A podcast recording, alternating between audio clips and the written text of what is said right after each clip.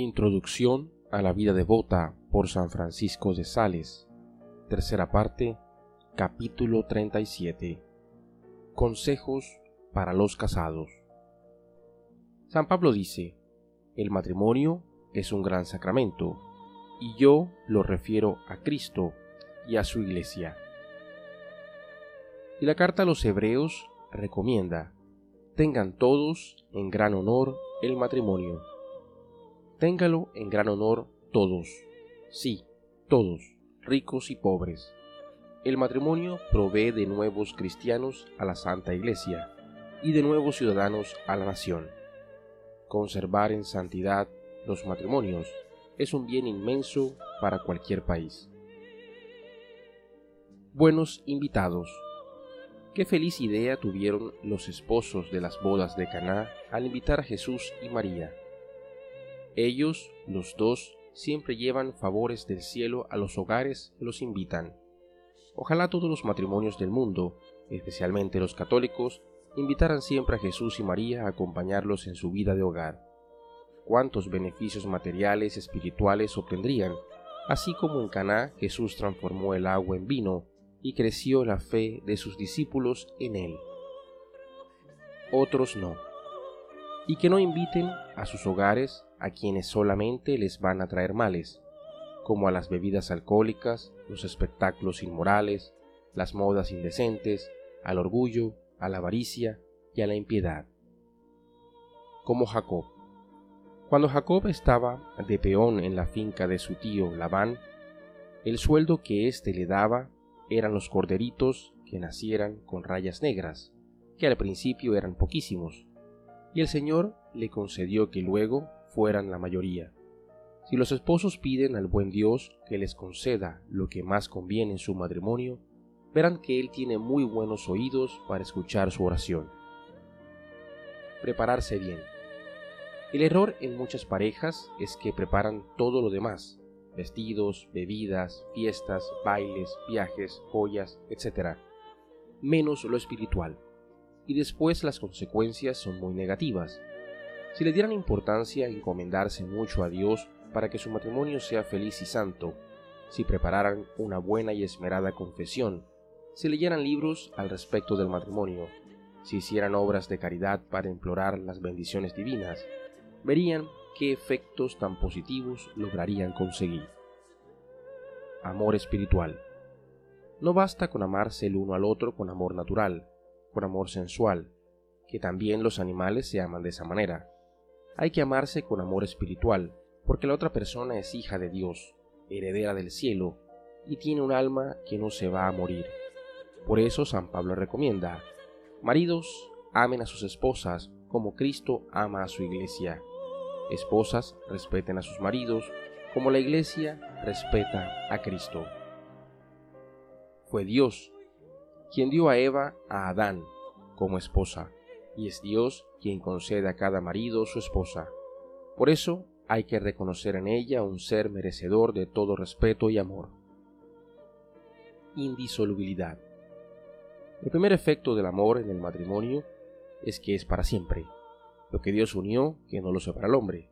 Que solamente la muerte lo separe. Un solo hombre con una sola mujer para siempre. La fidelidad. En la ceremonia de la celebración del matrimonio, el esposo coloca la argolla en el dedo de la esposa y ella la argolla en el dedo del marido, como señal de que se prometen fidelidad perpetua. Los hijos. El tercer efecto del matrimonio es traer a la vida nuevos hijos. Cuando el joven, Tobías, se casó con Sara, pronunció esta bella frase. No me caso por satisfacer mis pasiones, sino por tener hijos que alaben a Dios. Amar a la esposa. San Pablo insiste en que el marido demuestre amor a su esposa, pues el hombre es de por sí más frío en demostraciones de afecto. No basta con amar, es necesario que la otra persona se dé cuenta de que en verdad la amamos. Las debilidades y enfermedades de la mujer no deben ser causa de que el marido la quiera menos, sino una ocasión más para que le demuestre mayor amor ya que ella lo está necesitando más. San Pedro recomienda, maridos sean comprensivos con la mujer que es un ser más frágil. Tribútenle amor y honor, pues ella es también heredera de la vida eterna. Respetar al marido. El apóstol Pablo añade, mujeres demuestren gran respeto al marido, que es el jefe del hogar. Dios lo hizo más fuerte para que pueda enfrentarse a las serias responsabilidades de quien está al frente de la casa, y la esposa debe manifestarle siempre respeto. Esto educa a los hijos y trae más paz al hogar. Un terrible mal, los celos. Los antiguos decían, los celos vienen del infierno, y el libro de los Proverbios afirma, los celos enfurecen. Los celos provienen casi siempre de una debilidad nerviosa, atormentan a quien lo siente y a quien tiene que aguantarse a la persona celosa. Son un temor exagerado a perder el amor de la otra persona o a tener que compartir ese amor con alguien. Pueden hasta acarrear enfermedades nerviosas. Los celos producen peleas, alegatos, frialdad y hasta divorcios. Más que vivir amargando al cónyuge con quejas de celos, mucho mayor efecto se puede conseguir rezando por su conversión y dejando en manos de Dios el juzgar sin querer nosotros reemplazarlo en juzgar y condenar. Ayudar con el ejemplo. Maridos, ¿desean que su esposa les permanezca totalmente fiel? Empiecen pues por darle ustedes ejemplo en la fidelidad.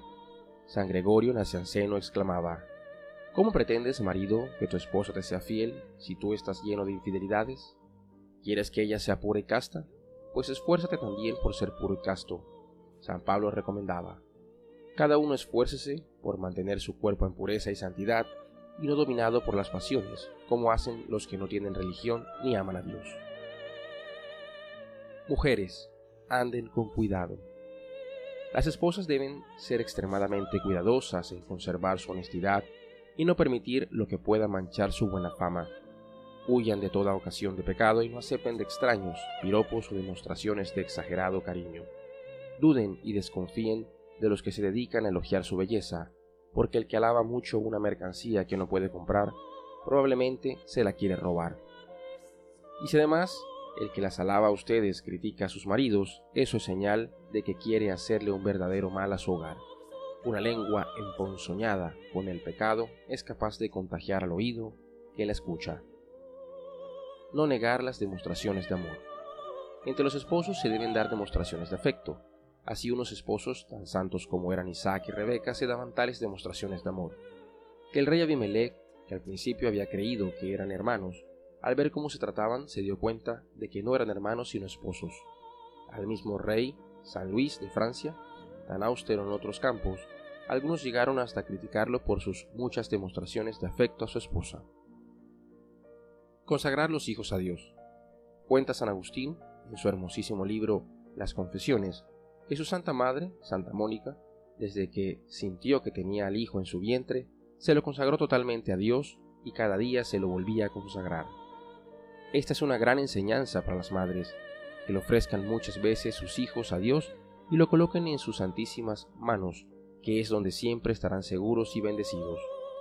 Así lo hicieron la mamá del profeta Samuel y la mamá de Santo Tomás de Aquino, las cuales, antes de que su hijo naciera, ya se los habían encomendado día y noche a nuestro Señor.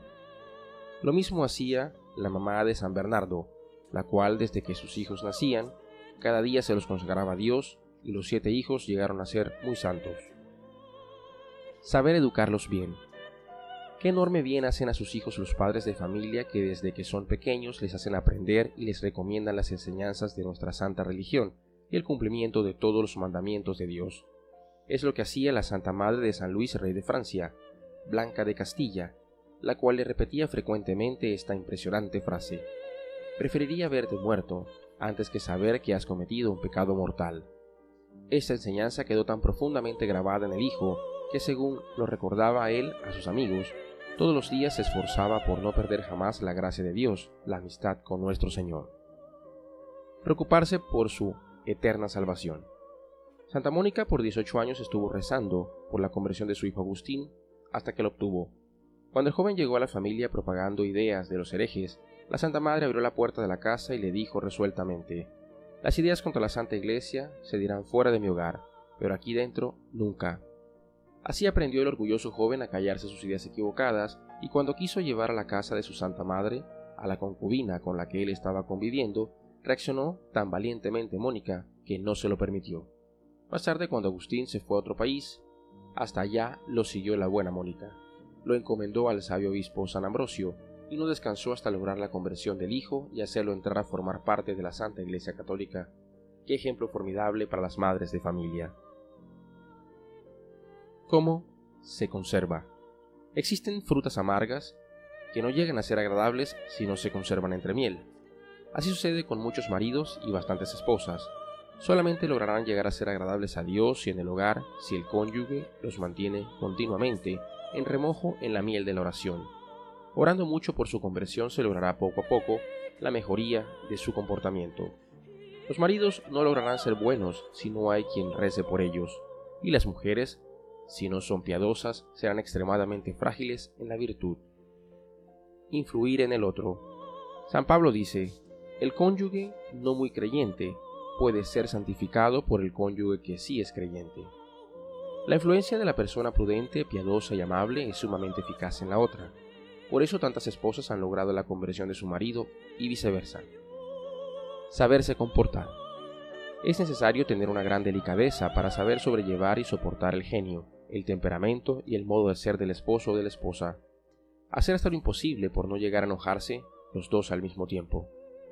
Cuando a Santa Mónica le preguntaban sus vecinas por qué siendo el marido de ella, Patricio, el más violento de todo el barrio, sin embargo nunca le daba palizas, como así lo hacían los otros esposos del vecindario con sus mujeres, ella respondió es que para que haya pelea se necesitan dos personas, pero cuando él está colérico, yo procuro no estarlo, y así no hay pelea.